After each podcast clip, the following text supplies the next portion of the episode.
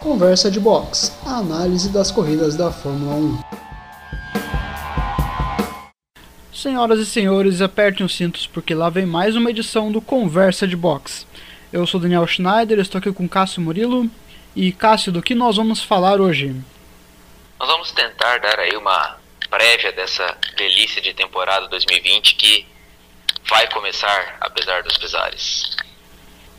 É, antes de começar, eu gostaria de deixar uma observação pessoal que, para mim, com todo esse negócio de pandemia, de movimento negro, parece que o esporte perdeu o sentido. Não sei se você concorda comigo, Cássio. Ou talvez esteja em busca dele mais do que nunca, né? Talvez tenha percebido que sentidos anteriores ou ausência de um, sabe, isso talvez incomodou, sabe? É muito legal você ver um, a elite de um esporte a motor, né, a Fórmula 1 no caso, se posicionar publicamente a respeito disso e mostrar, né, tipo, we race as one, sabe? Você não vê outros esportes fazendo isso. E isso foi para abranger tudo, não só essa causa que está em alta agora ultimamente, que é questão da, das vidas pretas e, os, e por favor usemos o termo preto em vez de negro, que negro significa realmente maldito. O termo correto é o preto, não tenho medo de falar. Então é muito legal você ver essa busca por, por uma por algo justo assim, por um sentido, sabe? Ah, se o esporte parece algo tão raso, né, quando a gente tem que se preocupar com as vidas das pessoas, né? Vamos mostrar que o esporte se preocupa com a vida também, sabe? E com todas as vidas, no caso. Lembrando que o Cássio tem lugar de fala para dizer sobre essas coisas de se, se, se é negro ou preto. Só para deixar bem claro aqui. Vocês nunca veem os nossos rostos, né? vamos que vamos, Cássio. Começamos aqui Bora. com este calendário mais enxuto, que é o que foi possível. Eu estava contando aqui quantas, as corridas. Oi. Quantas provas temos, Daniel? Até agora confirmadas oito. Duas na Áustria, oito. duas na Áustria, uma na Hungria, duas em Silverstone, uma na Espanha, uma na Bélgica e uma na Itália. De certo que depois eu de certo. Eu comecei a contar aqui corridas canceladas temos na Austrália, Mônaco, França, Holanda, Azerbaijão, Singapura e Japão. Adiadas até agora sem data definida temos Canadá, Bahrein, Vietnã e China. E temos não confirmadas Brasil, Estados Unidos, México, Abu Dhabi e Rússia. E Mas teve. Se conseguisse essas outras nove aí, já dava um, um número legal aí, né? Tipo, lá nos 90 eu tenho algumas dúvidas com algumas etapas aqui. Porque o Vietnã é um país que está lidando muito bem com a crise do coronavírus. É um dos países que melhor lidou. O Vietnã, junto com talvez a Coreia do Sul, foram os países que mais bem lidaram com a pandemia. Bahrein é uma ilha, então não tem Nova muito. Zelândia, Nova Zelândia lidou muito bem também, bem lembrado. Bahrein é uma ilha, acho que não vai ter grandes problemas lá. A China, por ser uma grande potência econômica, a segunda maior do mundo, vai dar um jeito de fazer corrida. Vai ser nem que seja na marra. Uhum. Agora eu ouvi, o, se não me engano, foi o chefe da Red Bull que falou que é inimaginável correr no Brasil e nos Estados Unidos. E a Rússia também não é um país lá muito. que lida muito bem com essa, com essa situação. Eu sou levemente obrigado a concordar, eu acho, cara. Se, vamos supor, se essas corridas fossem disputadas nesse próximo fim de semana e no outro, cara, seguramente seria impossível. Porque é, podemos dizer dessa forma, são os países mais irresponsáveis nessa questão. E a gente sendo otimista, né, para que as coisas funcionem bem para a gente mesmo, né, é, torcer para que não seja na marra, mas que a gente tome jeito a tempo para que a situação seja favorável é, não só para realizar a corrida, mas para que a vida das pessoas siga normalmente como era. Exatamente. Assim, é um risco enorme você correr tanto do Brasil quanto nos Estados Unidos. Você teve abertura econômica dos Estados Unidos recentemente. Não deu certo, os estados estão voltando atrás. No Brasil a mesma coisa. Você tem ali em Manaus, parece que está alguns dias já sem registrar a morte. Mas no restante do país, assim, tá um caos eu não vejo viabilidade nenhuma de se realizar uma corrida de Fórmula 1 aqui. Até vejo com maus olhos o retorno da, da Copa Truck e do Campeonato Carioca. Eu acho que é completamente. Exatamente, com certeza. É completamente fora de contexto, fora de, da realidade você realizar um campeonato esportivo nesse momento. Sou obrigado a concordar. E outra coisa, para atrapalhar até as projeções que pudessem ser animadoras, né? quando a gente passa dos 60 mil mortos, o, o dirigente máximo do país veta a obrigação do uso de máscara, cara. Então, são, o, o caos está em harmonia com o caos, entendeu? Não, não há muito o que esperar. Não, é uma situação meio desesperadora, porque a gente não sabe o que fazer. Eu tô mais ou menos aí uma semana, uma semana e meia, não me informando sobre o que acontece no governo por questão de sanidade, porque não dá. Chega um momento em que você eu tem faço que. questão de todo dia procurar. Hã? Eu faço questão de procurar todo dia, cara. É fantástico. eu até admiro, porque é que chegou numa situação assim que eu tava tão deprimido, tão revoltado, cara, que eu tive que parar. Falei, não, mano, deixa eu dar uma respirada. Deixa eu fazer qualquer coisa aqui. Pra você ter uma noção, eu baixei todas as temporadas de Família Dinossauro. Nossa. Pra ver se eu relaxava um pouco, cara, porque a situação é bem, bem crítica, cara. E essa situação crítica, ela se reflete no mundo do esporte, cara. Eu duvido, eu duvido que algum piloto de ponta como o Hamilton, cara. O Hamilton vê, vê essa situação, eu duvido que ele se sinta à vontade de correr. Eu cito o Hamilton porque ele é o piloto mais posicionado hoje. Eu duvido que ele se sinta à vontade de vir correr no Brasil sabendo como está a situação aqui. Mesmo com todo o carinho que ele tem por aqui, por nós todos, entendeu? Tipo, mas bem lembrado disso aí que você falou, né? É o, é o piloto que é, não só é o grande nome na pista, mas também tem sido o grande nome fora dela, né? É o cara que passa o rosto, né? Ele é quase como realmente um representante de turma, sabe? Da, do- dos pilotos. E é legal quando você tem uma pessoa do cunho dele, da visão dele e até da inteligência dele, cara. Então, pô, não tem nem o que falar. Mu- mu- Muito válido isso, ele tá nessa posição de, de frente e defendendo coisas, né, cabíveis, não só Sim. defendendo absurdos. Não, e aí era extremamente necessário você ter um piloto do calibre do Hamilton falando essas coisas. É, é muito válido, é muito necessário nesse momento. Ele assumiu uma postura basicamente da que aquela que até o Lauda cobrou do Senna uma vez em pleno 94, né? Você é o piloto número um dessa geração, né? Tipo, era o único campeão, assim. É, não que o Hamilton seja hoje em dia, né? Temos outros, mas ele, sei lá, as, as consequências põem, colocam ele nesse, nesse papel, né? Nessa postura e ele honra esse papel, né? Tipo, é um cara que faz bonito, vamos dizer assim. E eu não lembro em outras situações do esporte alguém com esse cunho, sabe, com essa representatividade. Eu lembro de alguns nomes, mas poucos, assim, não com tanto impacto quanto o Hamilton. Eu lembro mais claramente do Sócrates, mas não com, esse, com essa potência toda do Hamilton de falar pro mundo inteiro. É o cara que mais claramente vem à minha cabeça. Porque o Michael Jordan, que tinha projeção mundial, sempre se omitiu com relação ao racismo e outras pautas mais progressistas. Sim.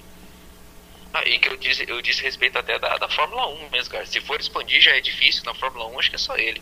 Sim, eu, eu não me lembro de outro piloto fazendo o que ele faz hoje. Sim.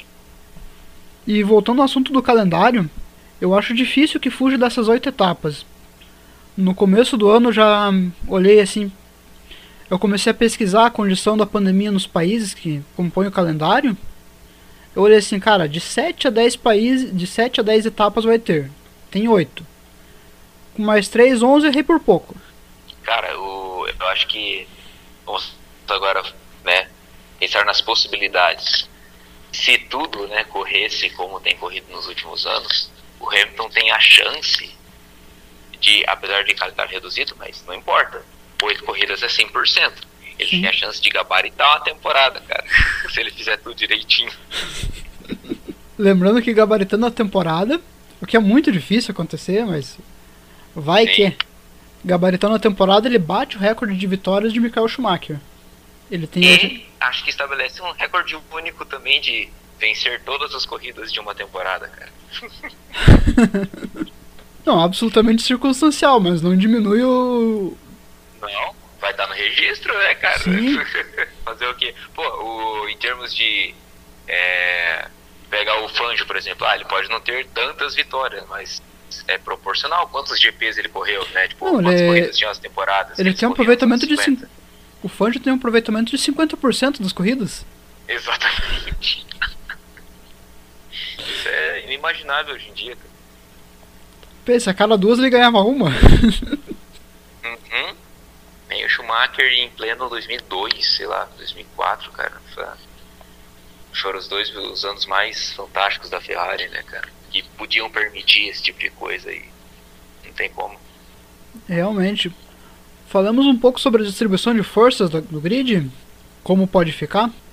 Cara, eu não espero muitas surpresas, não. A gente viu uma Force India que veio bem no começo do ano e nesses primeiros livres também, os primeiros treinos de, de hoje já andaram legal também.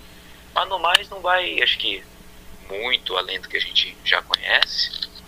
É, falando agora da- das minhas situações, né? A McLaren está lá no nono e décimo, né? Nem para mais nem para menos. É, a Mercedes sobra, como sempre, como tem sido nos últimos anos. Então eu acho que até nessa questão é emocionante nós termos um calendário enxuto, cara. Que pode ser até que emocione um pouco as coisas, porque se não for por isso, acho que vai continuar tudo como a gente já espera. É que um calendário mais enxuto. Perdão, um calendário mais enxuto também ele não dá muita margem para erro. Você errou, É, você exatamente. esqueça. Então, mas aí que tá o porém também, tipo, tá, tem a, eu brinquei da chance dele gabaritar, mas vamos supor, se ele quebra duas corridas também, cara, imagine, 50 pontos jogados fora numa temporada de 8 corridas é muita coisa. uma tragédia, cara, pô, ao, ao todo são o quê? 200 pontos, cara, as oito vitórias, 200 pontos. Sim. É, você jogou um quarto de temporada Sim, fora. Então, eu acho que todo mundo vai trabalhar muito na louca, assim. né, tipo, a busca pela, pela perfeição vai ser a mais fina possível dos últimos anos. É o que a gente espera. Dos times de ponta, com certeza, cara. A briga vai ser bonita. Se a gente tivesse ali até uma maior competitividade ali entre as três grandes, em termos de motor, etc. Então, se houvesse um maior equilíbrio ali, nossa, era, era a- a temporada para ter chance de chegar na última corrida com quatro, cinco pilotos disputando título, cara. Imagine. Algo parecido com a Austrália 86. Não é nem. Nossa, esse aí toca no meu coração, cara. O que, que eu espero pra temporada? Uma Mercedes dominante de novo, uma Red Bull como segunda força, a Ferrari talvez a metade da temporada pra frente consiga ser a terceira força, porque no momento ela não é, ela tá brigando com a Force India, com a Racing Point, perdão. Exato. Aí você tem uma briga embolada ali entre Renault, Haas, McLaren, pra ser a, quarta, a quinta força. Da terceira pra baixo, cara, é emocionante, cara. Sim. O problema é só a ponta mesmo. E o que, que você achou do carro totalmente preto da Mercedes? Achei fantástico, cara. Nossa, achei. Além de bonito, tem significado, né? Não é uma mudança estética, né, cara? Eu acho que o ano tá sendo marcado por muitas coisas e acho que uma coisa que não. É, tem coisas que a gente não vai esquecer esse ano porque a gente não vai conseguir, que a gente até queria. Mas tem coisas que a gente não pode esquecer, que a gente não pode nem querer esquecer, que é justamente essa luta pela, pela vida dos pretos, entendeu? Então, nada mais icônico, vamos dizer assim, né? Em termos de ícone mesmo, você ter uma montadora, um carro, uma equipe que tem a sua característica prateada, sabe? É como você subir uma bandeira meio mastro, sabe? Como você botar uma roupa preta de luto, sabe? Então você sinalizar, você bate o olho naquele carro e sabe, é o carro de 2020, o ano que aconteceu tal coisa. Então, acho validíssimo, achei fantástica a ideia. E para quem diz que a Mercedes não pode se posicionar porque tem um passado de apoio ao nazismo, eu gostaria de lembrar que as pessoas que dirigiam a empresa Mercedes há 75, 80 anos atrás já estão mortas. Hoje são outras pessoas e é válido que a Mercedes reveja o seu passado e se posicione de uma maneira diferente do que se posicionou há 75, 80 anos atrás. É validíssimo. Até porque os alemães que hoje vivem na Alemanha né, não toleram né, qualquer menção né, a esses tempos passados deles. A Alemanha de hoje também não é a Alemanha dessa Mercedes, lembrado por certas pessoas.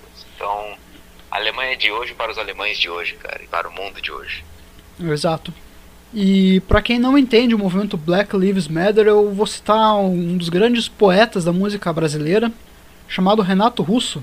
Quem me dera, ao menos uma vez, acreditar que o mundo é perfeito e que todas as pessoas são felizes. Fecha aspas. Bem lembrado. Muito bem lembrado. Uma das maiores músicas do Legião Urbana. Meu grande amigo Manfredo. e falando de Hamilton, estamos mudando de pauta sem fazer grandes alardes, porque uma coisa está relacionada a outra, então vai seguir com uma conversa mesmo. O Hamilton disse que esse é o ano que ele está mais motivado a ser campeão. Diz que ele quer ser campeão porque é um ano muito significativo para ele, tanto por causa do movimento do Black Lives Matter, quanto por causa da pandemia. E eu vou deixar você falar. envolve toda essa questão. Pode falar, pode falar, desculpa. Não, vou deixar você falar que você tem mais lugar de fala do que eu. Então, eu acho que tem é, justamente essa questão é, icônica também de situação, tudo isso, sabe, contribui. É, claro que o, o Hamilton está no auge físico, no auge mental, sabe, no, nada abala ele e isso só foi aumentando, principalmente depois da saída do Rosberg, sabe. 17, 18, 19 foram anos que ele passeou tranquilo, de cara por dentro. Então, mesmo com outros pilotos com chance de ser campeão, mas ele sozinho, ele, ele é independente, ele sozinho estava nesse auge. E acho que a, a situação desse ano, com tudo que está acontecendo, com tudo que ele defende, com tudo que ele acredita, com tudo que ele considera valioso, precioso, eu acho que a alegria de vencer um título nessas situações, fazendo o que ele mais ama e sendo quem ele é também, um cara negro que despontou como tipo o grande rosto de um esporte de uma geração, cara.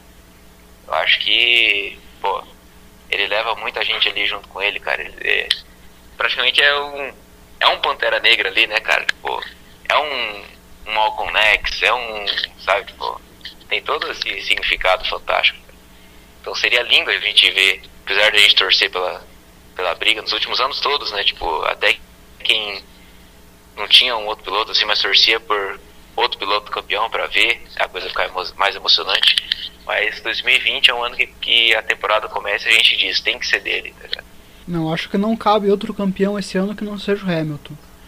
O Hamilton é um cara que eu passei Exatamente, a... O Hamilton é um sujeito que eu passei a admirar, não tanto pelo que ele faz na pista, mas pelo, pelo que ele é fora da pista mesmo. Eu nunca escondi que eu, tinha, que eu tinha uma admiração maior pelo Vettel do que pelo Hamilton, porque eu peguei aquela época do que o Hamilton só fazia bobagem. Ele chegou batendo o Button, que era acompanhante de equipe dele, uma situação meio cômica em 2011. E depois ele, de alguns anos para cá, ele começou a tomar consciência do papel dele na sociedade. Ele inclusive lançou um movimento chamado Comissão Hamilton, lá na Grã-Bretanha, para revelar talentos de origem preta que possam alcançar a Fórmula 1. Acho validíssimo. Então acho que, né, resumindo a ópera com tudo isso, você é claro, tem a competência na pista e tudo mais. A história pede que isso seja escrito. Vamos, vamos resumir assim, né, cara? Não, e o Hamilton também tomou uma atitude que eu não esperava dele. E não esperava de nenhum desportista também. Por mais que a gente teve alguns, algumas adesões do, da NBA nos protestos nos Estados Unidos, ele saiu disfarçado em Londres, com um lenço até o, praticamente os olhos, óculos escuros e gorro para não ser reconhecido, e acabou saindo a foto na internet de que ele estava nos protestos do Black Lives Matter. Sensacional. E esse programa acabou sendo uma babação de ovo pro Hamilton. Ah, mas deixa. Não, mas ele merece porque é uma mão da porra. Exatamente, cara. Falamos tudo sobre a temporada, Cássio? Acho que sim. A expectativa tá aí. Tá, todo mundo tá na saudade, na sede, né? Tipo, muita gente acordou às seis da manhã para ver primeiro treino livre, sabe? Então, tamanha abstinência da galera. Então, é, apesar das preocupações, tudo, a gente, claro que fica feliz de poder viver essas coisas de volta. Eu gostaria que você deixasse teu palpite de top 3 na temporada. Os três os que vão terminar a temporada como os três primeiros colocados. Eu vou anotar aqui e a gente vai conferir isso no final do ano. Rapaz. Olha, queria muito. Vamos torcer aí. Hamilton campeão. Pela regularidade. Ah, mas o carro. Por ter mais carro e pelo arrojo. Verstappen vice. E eu ponho Leclerc em terceiro, cara. Seria um sonho. Eu vou colocar aqui como campeão o Hamilton. Vou colocar o Bottas como vice porque tem mais carro e o Verstappen em terceiro. Eu tô confiando na incompetência do Bottas. Vamos lá. E eu vou arriscar aqui até colocar um Pérez na quinta colocação do campeonato. Não, se, se a Racing Point continuar se mostrando do jeito que tá, é um risco sim, Não, cara. é- Os é- dois carros da Racing Point no top 10, entendeu? Tipo, É bastante viável. Eu só espero que o Stroll não ganhe corrida esse ano. Torço para que isso não aconteça. é o mínimo que a gente.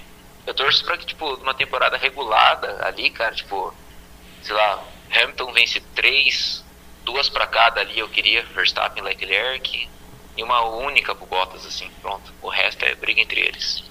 Seria, cara, eu acharia sensacional o, o Pérez ganhar uma corrida pela Racing Point, cara. acharia É sensacional. né? Tipo, seria louco. Lógico, é uma coisa que não vai acontecer, a não ser que todo mundo bata na primeira volta. Mas depois do pódio pra McLaren, cara. Vamos, vamos esperar as cenas dos próximos capítulos, cara. É, tá chegando. Domingo é logo ali. É isso aí, meus amigos, ficamos por aqui. Até a próxima edição e. Tchau. Conversa de Box a análise das corridas da Fórmula 1.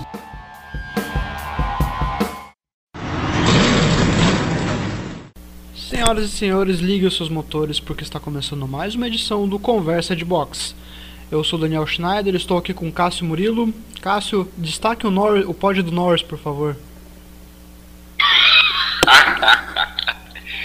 Bom, como disse meu colega Daniel Schneider, meu destaque na corrida vai para Lando, ia dizer fucking Norris, mas vai para Lando Norris que carregou um piano, não dos mais pesados, mas levou a McLaren ao glorioso pódio na abertura da temporada e nesse momento a segunda colocação dos construtores, cara. E você, Daniel Schneider, qual é o seu destaque da corrida? Rapaz, aconteceu tanta coisa. Meu, Deus, cara, eu vou. Não, não acredito que eu vou fazer isso, mas eu vou destacar o pódio do Bottas.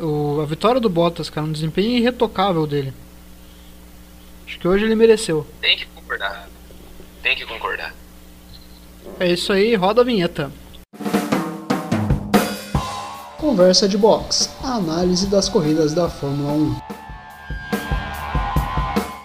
Senhoras e senhores, apertem os cintos e vamos para mais uma edição do Conversa de Box. No último final de semana tivemos a vitória do GP da Áustria, com vitória de Valtteri Bottas, segundo lugar de Charles Leclerc e um surpreendente pódio de Lando Norris da McLaren. Se bem que agora, cara, né, parando pra prestar atenção nesse pódio aí, nós temos um outro herói nesse pódio aí que é justamente o menino Charlinho, cara. Exatamente. Vamos Podemos pela, devagar, por quê? vamos pela ordem das pautas aqui? Ah, não, não lembrei a ordem.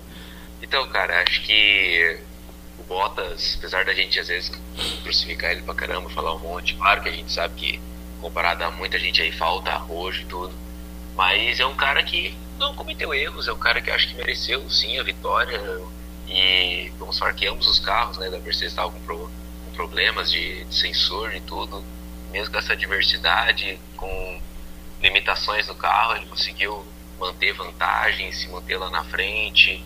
Claro que o Hamilton vinha crescendo, mas acho que não tem que falar do Bottas. Entendeu? Acho que bom pra ele, ele começa sempre bem o campeonato, né, cara? Depois que degringola, né?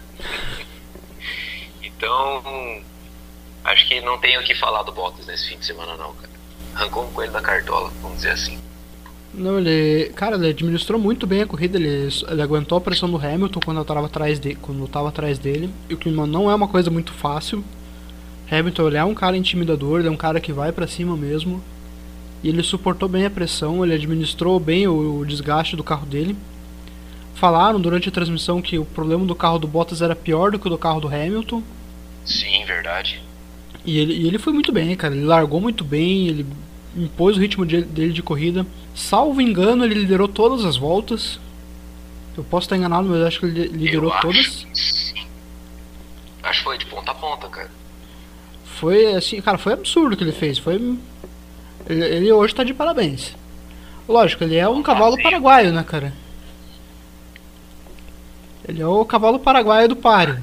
É o cara que dispara na frente e depois fica pro meio do caminho. Bem por aí. Corre bem de cara pro vento, né? Exatamente.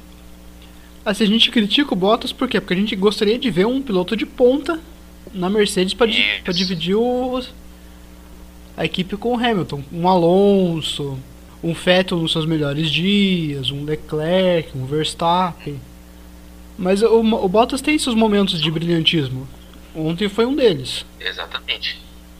O primeiro momento de brilhantismo que eu vi do Bottas, cara, que foi quando ele ganhou minha simpatia, foi quando ele classificou a draga da Williams de 2013 em terceiro lugar, cara. Não lembro em qual corrida que foi. Montreal. Isso foi em 2013. Montreal, cara. Ele botou esse carro na, na segunda fila. Fiquei, caramba, mano. O carro era. O carro de 2013 era total fundão de grid, cara. Tipo... Não, o carro de 2013 da Williams era horroroso. Era muito ruim. Exato. E se eu não me engano, foi uma classificação na chuva ainda. Isso eu não lembro, cara. Eu só lembro quando. Eu, eu lembro que eu não assisti eu vi depois a, a notícia, a página da Williams postou a foto do carro. Fiquei assim, ô louco, cara. E eu torcendo pra ele não cair tão rápido pra trás, cara, quando começasse a corrida. Engraçado é que eu não faço a menor ideia de quem ganhou aquela corrida. Eu lembro de que ele classificou em terceiro, mas eu não lembro quem ganhou a corrida. Se bobear, não foi nem o Alonso, cara? Não, o Alonso ganhou na Espanha. Foi... Dele? Não, a última do Alonso foi, foi na Espanha, 2013 também. Ah, foi, na, foi, foi, foi em casa, né? Verdade. Isso. Bem observado. Mas como dito também, agora um pouco por você, é, eu não sei se devolveria a ele os melhores dias, mas a gente ainda sonha, eu pelo menos sonho, seria muito sinistro ver o Vettel dividindo uma Mercedes com o Hamilton, cara, seria um caos para a equipe, mas eu não sou empresário lá, entendeu? Eu sou público que assiste. Então, acho que pro, pro bem do esporte e pra carreira de um cara que, pô, pra mim ainda tá longe de acabar, cara. Tipo, você é um, é um crime você ver um tetracampeão sem carro, cara. Ele pode não estar tá bem da cabeça, vamos, vamos falar assim, né? Mas acho não é por aí que a, que a banda toca. É, talvez o Vettel precise de uma mudança de ares, porque ele, ele tá claramente abatido, claramente abalado. Sim. Você olha para ele, ele tem uma fisionomia de um cara de 40 anos. Fisionomia né? baixa.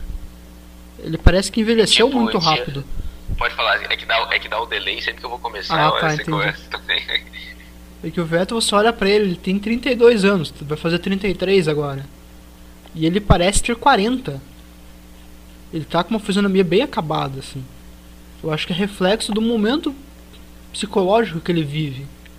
Ele não é mais aquele ah, garoto, é aquela... assim, que que vivia sorrindo. Exatamente.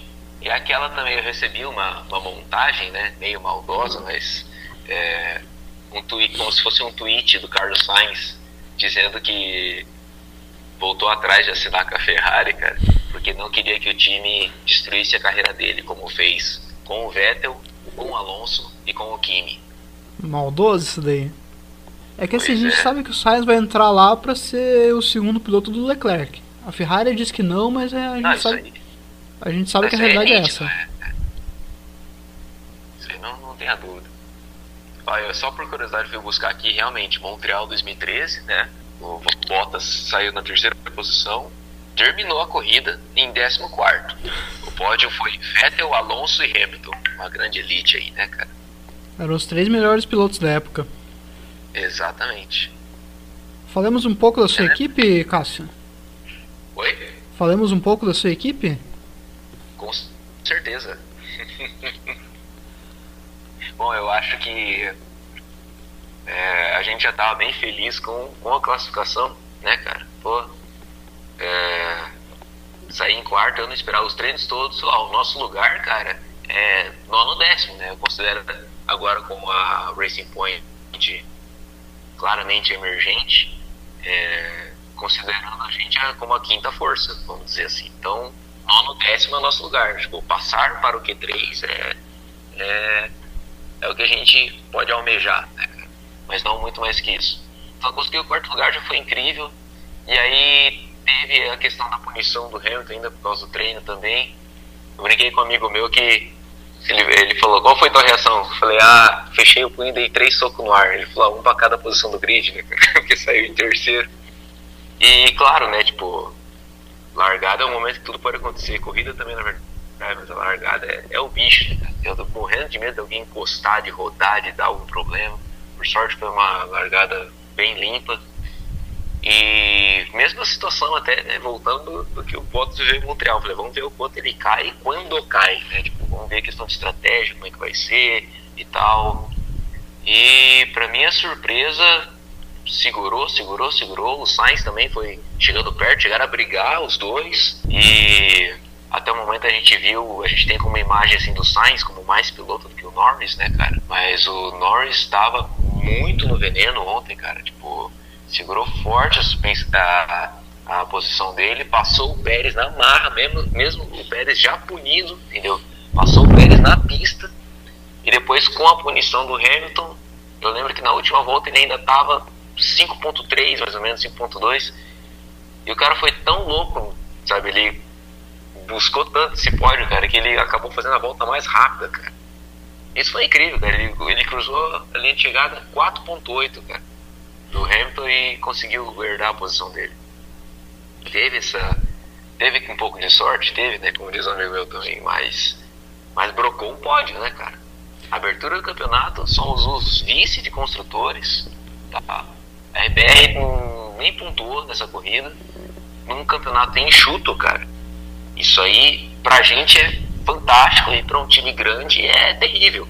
Você não pontuar com nenhum carro em poucas etapas, cara, isso aí a, a destrói o campeonato. Então eu tô, vixe, tô, como diz aqui no Paraná, tô bem faceiro, bem feliz, bem, bem satisfeito e animado que semana que vem tem de novo no, no mesmo circuito, né? Então, vamos torcer aí pelo mesmo bom desempenho da, da McLaren nesse circuito, né? Que a, que harmonia entre o time ali também propicie isso. E tá aí meu comício McLarista. Você falou da ultrapassagem do Norris sobre o Pérez. Eu acho que ele não conseguiria o, o pódio se ele, tivesse, se ele não tivesse passado o Pérez. Porque, como você falou, ele, é, né? ele começou a última volta 5.3 atrás do Hamilton e terminou 4.8. Agora, por que, que ele conseguiu tirar esse meio segundo? Porque ele fez a volta mais rápida. Porque ele tinha pista livre à frente dele. Exatamente. Se ele não tivesse passado o Pérez. Ele, né, se ele não tivesse passado o Pérez, ele não teria pista livre e não conseguiria fazer a volta mais rápida consequentemente ele não conseguiria o pódio. É mérito dele porque ele brigou por isso, ele correu atrás, ele literalmente. Exatamente. e não foi pensar esse trocadilho. Eu ia te perguntar, foi competência ou sorte? Eu acho que um misto dos dois, cara, porque teve a sorte de que o Hamilton foi punido, e a gente vai falar da punição no Hamilton ainda, mas também teve muita competência dele de passar o Sainz, de passar o Pérez, de ter pista livre à frente, de fazer a volta mais rápida, de ser arrojado o suficiente para correr atrás do resultado. Eu acho que foi muito mérito dele também. Exatamente.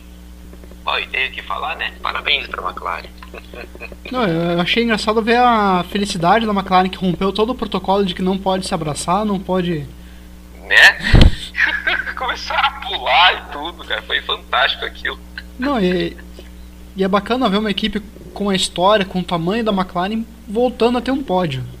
E um pódio de mérito mesmo, não aquele pódio de herdar pódio de punição como foi com o Sainz no passado. Mais algum comentário sobre a, o pódio do Norris?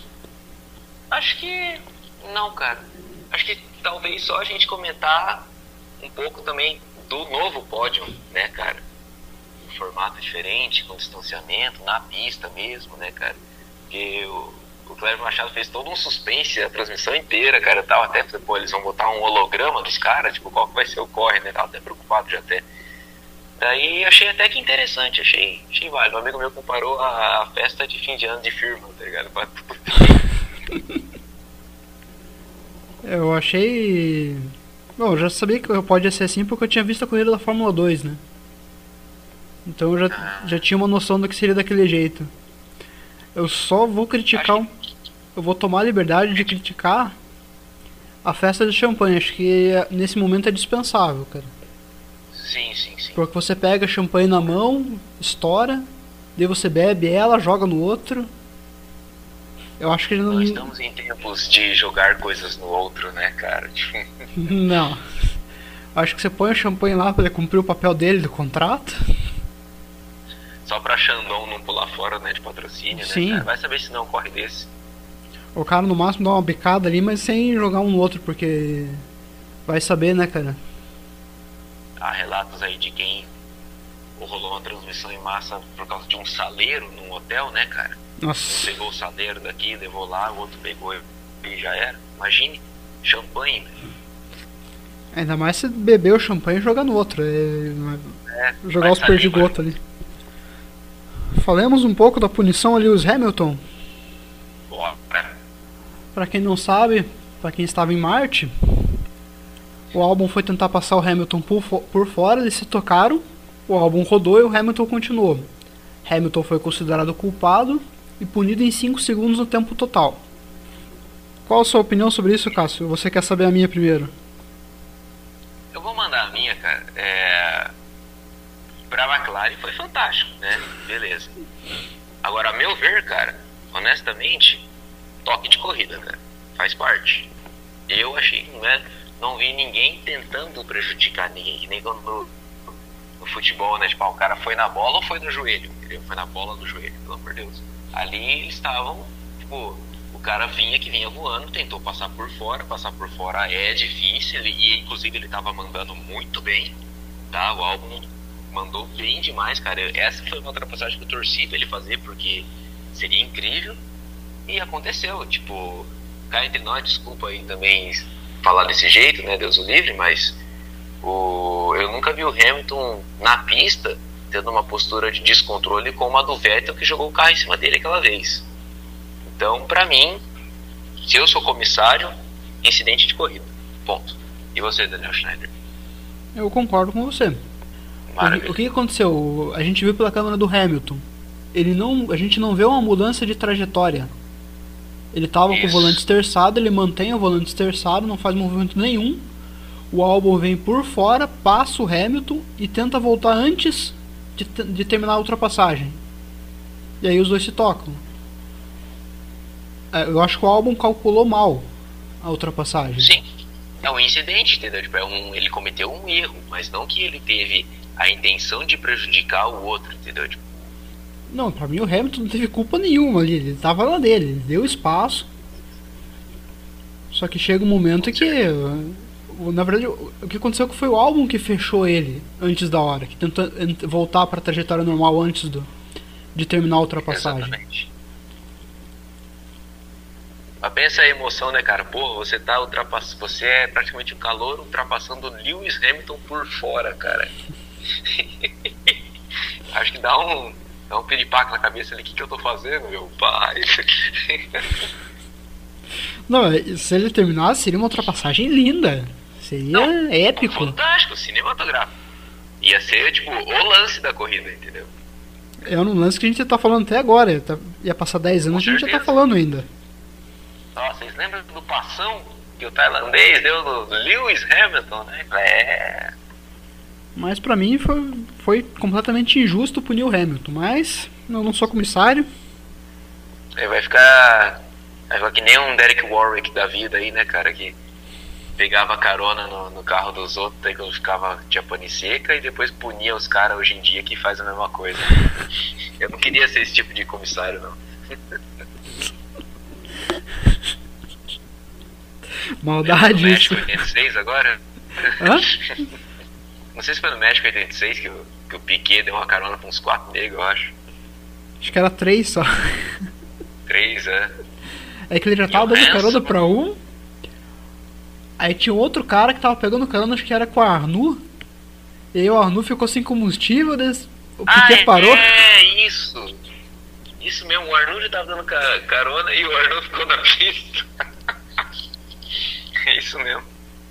A lotação Piquet. E o que mais temos aí, velho? Temos agora a situação em que a Ferrari se encontra. De decadência de um ano pro outro. Nós já esperávamos Isso aí que. dizem. É, po- pode falar, peraí. Nós já esperávamos que ela brigasse ali com a Force India para ser a terceira força, mas nem com a, com a Force India não, com a Racing Point, então me acostumar a mudança de nome vai ser difícil. Mas nem com a Racing Point ela conseguiu brigar, ela não ela conseguiu acompanhar, mas nunca em condições de ultrapassar nem o Leclerc ao Pérez, nem o Vettel ao Lance Stroll. O Vettel só passou o Stroll quando o cara teve problemas. Exatamente. E o Vettel passou muito tempo se defendendo do Ricardo. Bem, bem lembrado também. Cara, nessa prova aí, relação de força, a Ferrari foi ali lá pela quinta força, mais ou menos, cara. Mais ou tipo, menos por aí. A, a RBR teve o azar de quebrar os dois carros, mas o Verstappen, se, se o problema da Mercedes se torna mais crônico, os dois ali na ponta, é, ele era um candidato à vitória. Sim. Tranquilo. Acho que a RBR vinha, vinha forte, deu, deu azar. Esse foi o problema. Mas a Ferrari andou literalmente junto com a McLaren, cara. Tanto que o pódio é Ferrari, McLaren, segundo e terceiro, entendeu? Lá atrás também, você viu várias vezes o carro laranja e o vermelho brigando posição. Eu não esperava que a Ferrari fosse começar a temporada tão mal assim, tão lá pra trás. A gente já Então, esperava que o carro era. dizem é justamente por, por terem adiado o regulamento novo de 2021 para 2022 é o seguinte, em 2019 a Ferrari já tinha meio que abandonado o projeto de 2020 para focar em 2021 e agora com essa tranqueira aí, cara, é, eles vão ter que passar, porque é carro dobrado, né? Tipo, eles não desenvolveram o carro desse ano, que vai ser o mesmo do ano que vem. Entendeu? Eles ainda estão pensando em 2022 ó. agora. Ou seja, a Ferrari vai ter um martírio de dois anos e não tem o que fazer. Vai vir pacote aerodinâmico novo, pá, beleza, mas não, não vai ter muito o que salvar, não, cara. O Sainz ano que vem tá enrolado, cara. Eu acho que o Vettel, na verdade, até se livrou de uma bucha. É, rapaz. Bom, é. Lembrando que a Ferrari teve um problema com. Perdão. Com o motor no passado. Uma investigação sobre o fluxo de combustível que parece que estava irregular. Que a Ferrari conseguiu enganar o sistema eletrônico da FIA que monitorava o fluxo de combustível, então ela queimava mais combustível em alguns momentos. Portanto, ela conseguia desenvolver mais potência no seu motor. E ela teve que mudar o sistema dela, mudar todo o motor para esse ano. E ela perdeu muita velocidade de reta, perdeu. Que era a principal característica do carro do ano passado era a velocidade de reta. Esse ano ela perdeu. Era o chamado foguetão, eu falava, né, cara? Era um carro de arrancada, né, cara? Nem isso hoje, cara. Não, esse ano a Ferrari vai penar. Não sei se ela consegue terminar em terceiro lugar, porque ela começou muito lá atrás. Bom, é que agora a Ferrari já tem os pontos, né? Ao contrário da E Red Bull que vai ter que buscar. A, que- é- é, então, a questão é que o, Leclerc acordou meio que no fim da corrida, né, cara? Ele também penou um tempão, de Sim. repente no fim ele desempestou e foi indo, sabe? Cara, a hora já que o. Vettel tem, não tem nem essa pira mais, entendeu? Tipo, Ele já. Ele tá só batendo ponto hoje em dia na, na equipe. Não, o Vettel cometeu um erro infantil quando ele tentou passar o Sainz. Ele viu a confusão na frente, viu que não ia conseguir passar, ele tentou se enfiar num espaço onde não dava, bateu e rodou e caiu lá pra trás, e lá atrás ficou. Ele pontou mais por sorte do que por competência. Ele foi décimo colocado. Ainda beliscou um pontinho. Não, ele, ele- literalmente ele pontou mais por sorte que por competência, porque o pessoal na frente foi Sim. quebrando. Coisa de louco. E por falar em quebras, cara, a hora que, que eu vi que o Leclerc passou pra, pra terceiro, desceu a punição do Hamilton, eu olhei assim, cara, quer ver o carro do Bottas quebrar? E a vitória cair no colo da Ferrari. Eu não ia chorar não, cara. Eu ia achar bom pelo Leclerc? Tipo, independente do time que ele correr, ele é um piá que eu gosto bastante. Não, ia, e me lembrou, ia me lembrar muito Alonso em 2012, quando tinha o carro que era uma draga, uma porcaria, e conseguia tirar resultado com aquilo lá. Mas, pô, o Alonso em 2012 quase foi campeão, hein, cara. Se ele quase for campeão com esse carro, daí podemos colocar ele no mesmo quilate mesmo de um Alonso, cara. Não, a gente coloca o resultado da, da Ferrari nessa, nesse segundo lugar como absolutamente circunstancial. Sim, claro. A curto prazo ele não vai se repetir. A não ser Até que tenha nós algumas. não tivemos, nós não, até o pódio da McLaren é circunstancial, porque a gente, nós não tivemos nenhum RBR Sim, nesse.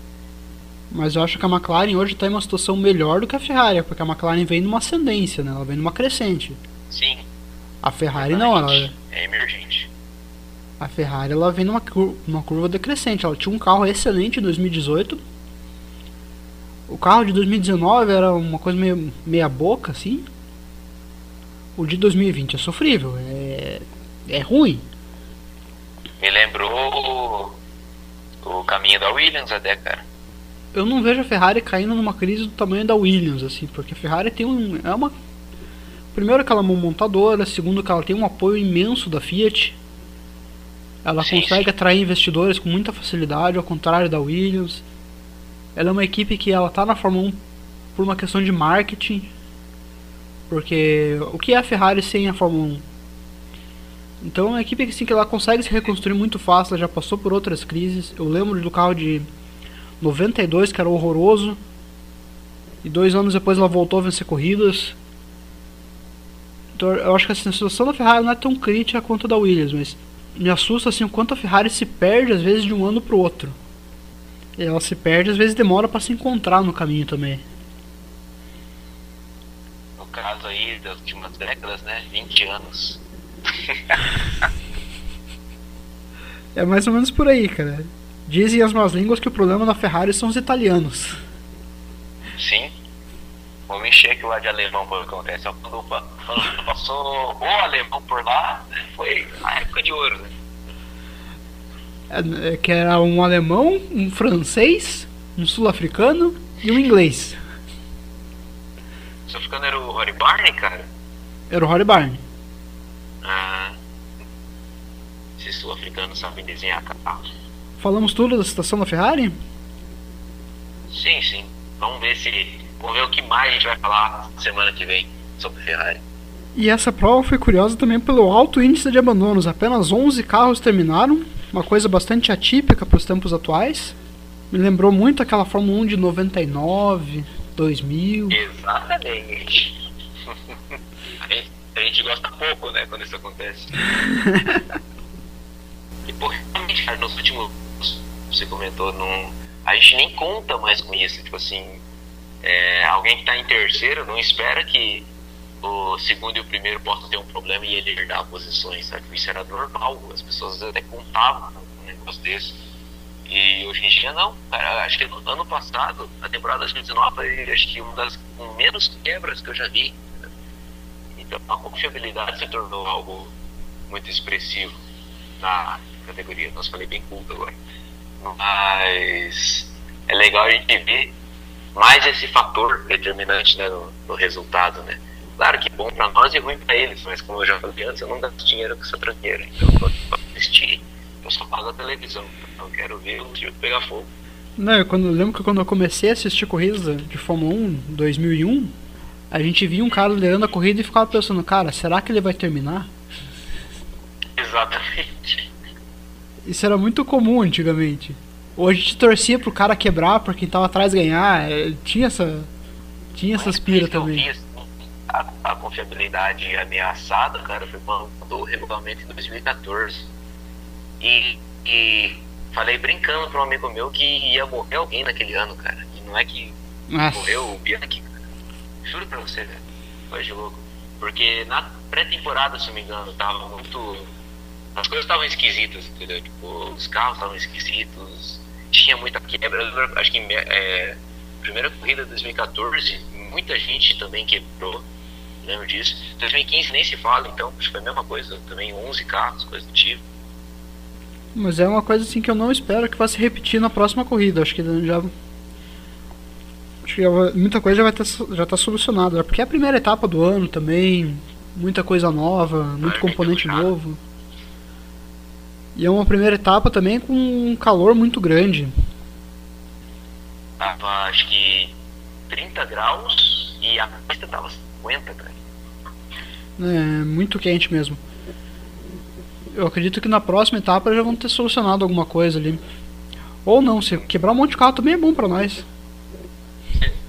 Mas o calor vai ser o mesmo, cara. Vamos, vamos ver como vão lidar com isso. É que assim, a primeira ida pra pista mesmo é. A primeira corrida mesmo a gente espera um monte de quebras. Não tem se acontecido muito nos tempos pra cá, porque Melbourne não é uma cidade tão quente assim. É a corrida dentro de um parque, não é um autódromo. Então tem uma série de circunstâncias ali que tornam Melbourne uma, um ponto fora da curva. Bom, eu não sei, a gente tem que esperar o próximo final de semana para saber se realmente vai se repetir esse alto, alto índice de quebras ou não. E falando em alto índice de quebras, eu gostaria de ressaltar a habilidade do Raikkonen de conseguir fazer uma curva de alta velocidade com uma roda escapando. Bem lembrado, cara. Não preciso nem falar quem que a gente lembrou, né, quando isso aconteceu. Me refresca a memória porque eu não me lembro. Decisão de título de 86. Ah, sim. tipo, às vezes na mão de qualquer qualquer novato, vamos dizer assim, cara, acaba se afobando, virando bruscamente volante, sei lá, cara, mas o controle que o Raikkonen teve do carro foi digno do, de Nigel Mansell no fim da reta, a milhão, com pneu que explode, cara, entendeu? Só esses dois caras mesmo, alguém desses que lá, tipo, segurar o bicho. É que o Raikkonen é um cara que não esquenta a cabeça com nada também, né? Tá caindo o mundo ao redor dele. É o senhor em diferença, né?